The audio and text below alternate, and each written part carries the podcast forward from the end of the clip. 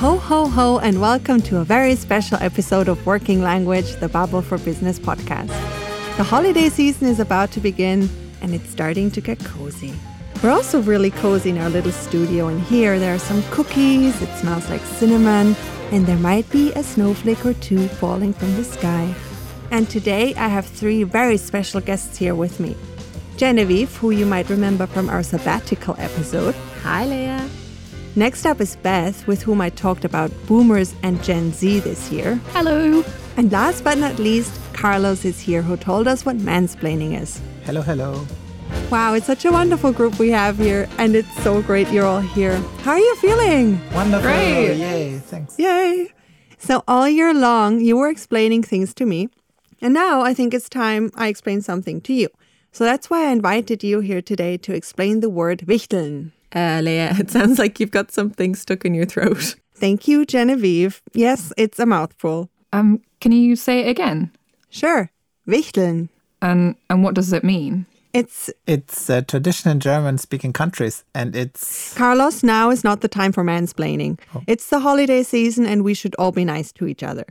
So, as already mentioned by Carlos, it's a tradition in the Dach region.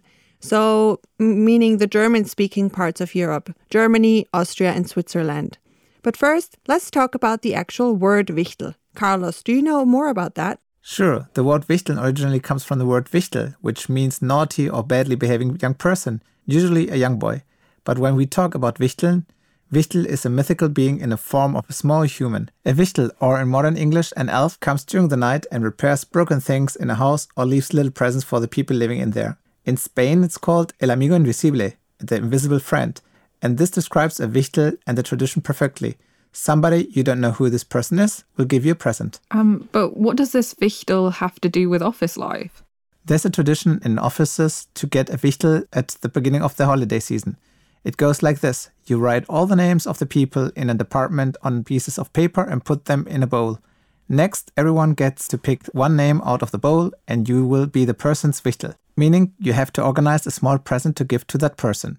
It doesn't have to be anything pricey or fancy, but something thoughtful. It could be a box of homemade cookies or a knitted hat. So, an invisible friend. So, are you our Wichtel, Lea, or why do we have presents in front of us? Well, actually, we are each other's Wichtel, Genevieve. So we're metaphorically giving each other traditions from other countries, and you have to guess what the tradition is and where it comes from. uh, okay, I- I'm not sure I understand. Well, why don't you just open the present and tell us what you see? Okay, let's see what's inside. Uh, is a picture of the devil. Why do I get the devil? It's technically not the devil, but it's a tradition from Austria.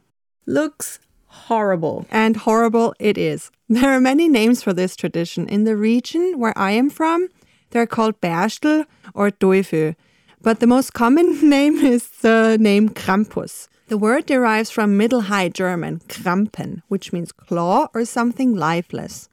Every year on the 5th of December, young and traditionally unmarried men wander the streets of our mountain villages wearing goat furs and heavy wooden masks to scare off the evil spirits and to punish bad children. They're actually just like the horror version of Santa's Little Helper. Uh huh. And what do they do exactly? They play homemade drums made of tin canisters and put on fire shows. Traditionally, it's a big parade through the village, which ends at a Christmas market where food and warm drinks are served. Nowadays, those events are heavily regulated and controlled by the police, but back when I was a child, they were allowed to roam the streets freely and would wait for you in dark corners on your way home from school and throw you into the snow. well, thank you for that great present, Leah. Uh, you're going to give me a ride home from the office this evening, right? yes, I will accompany you. Can we please talk about something less terrific now? I thought this was the holiday special, not a horror special. I'm gonna open my present now. But what is that? It looks like a toilet paper roll wrapped in present. I don't know. That's weird. Let's open it. Oh. Well, that's a Christmas cracker.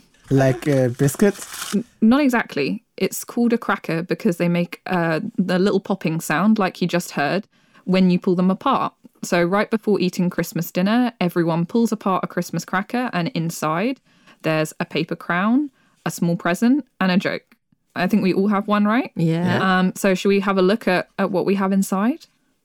So, in mine, I've got a little red paper crown. I'll put that on. Looks great. And normally you wear the paper crowns and they, they can be all different colours for the whole Christmas dinner. And in my family, we always have a competition to see who can wear their crown for the longest. Then we've got our little presents. They're usually something really small. Um, so I, I've got a bottle opener and oh, okay, Carlos, I can see you've got some playing cards. And okay, Genevieve, you've got a puzzle. Okay, so now we've got my favourite bit. Every Christmas cracker comes with a joke inside. The jokes are deliberately bad, and the idea is that bad jokes bring people together.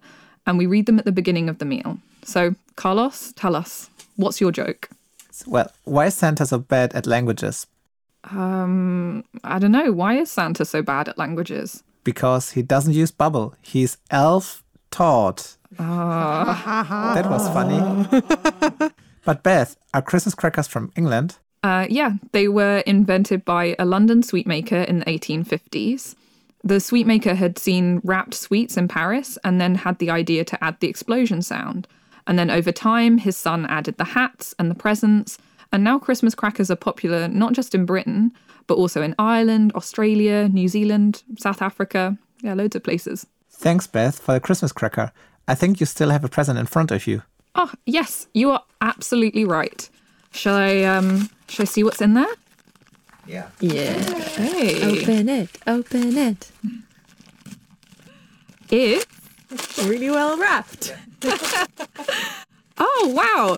It's a pair of goggles. Um so y- you go to a swimming pool on Christmas Day? Well, Beth, not quite. This tradition is really popular in my home country, Ireland. And on Christmas morning, people gather in towns all over the country and jump into the sea. Oh, that's interesting, but isn't it freezing? Well, just like bad jokes bring people together, so does freezing cold water. Um, a lot of people do the Christmas swim, as we call it, to raise money for charity. But most people, like me, uh, use this opportunity to meet up with old friends that are home visiting their families for Christmas. Uh, Well, do people at least wear special wetsuits? Uh, no, people just wear regular swimwear plus a Santa hat, usually. And then after the swim, local businesses offer hot drinks to the brave swimmers. Wow, they are a lot braver than me. They're probably braver than most of us. wow, this was an eventful episode. We learned so much about different holiday traditions. Thank you, Beth, Carlos, and Genevieve, for joining me here. It was a real pleasure. Let's finish up the cookies and have a hot chocolate and read some more Christmas cracker jokes. What do you say? Yes. Yay! Happy holidays to you and your loved ones. bye-bye bye. Bye.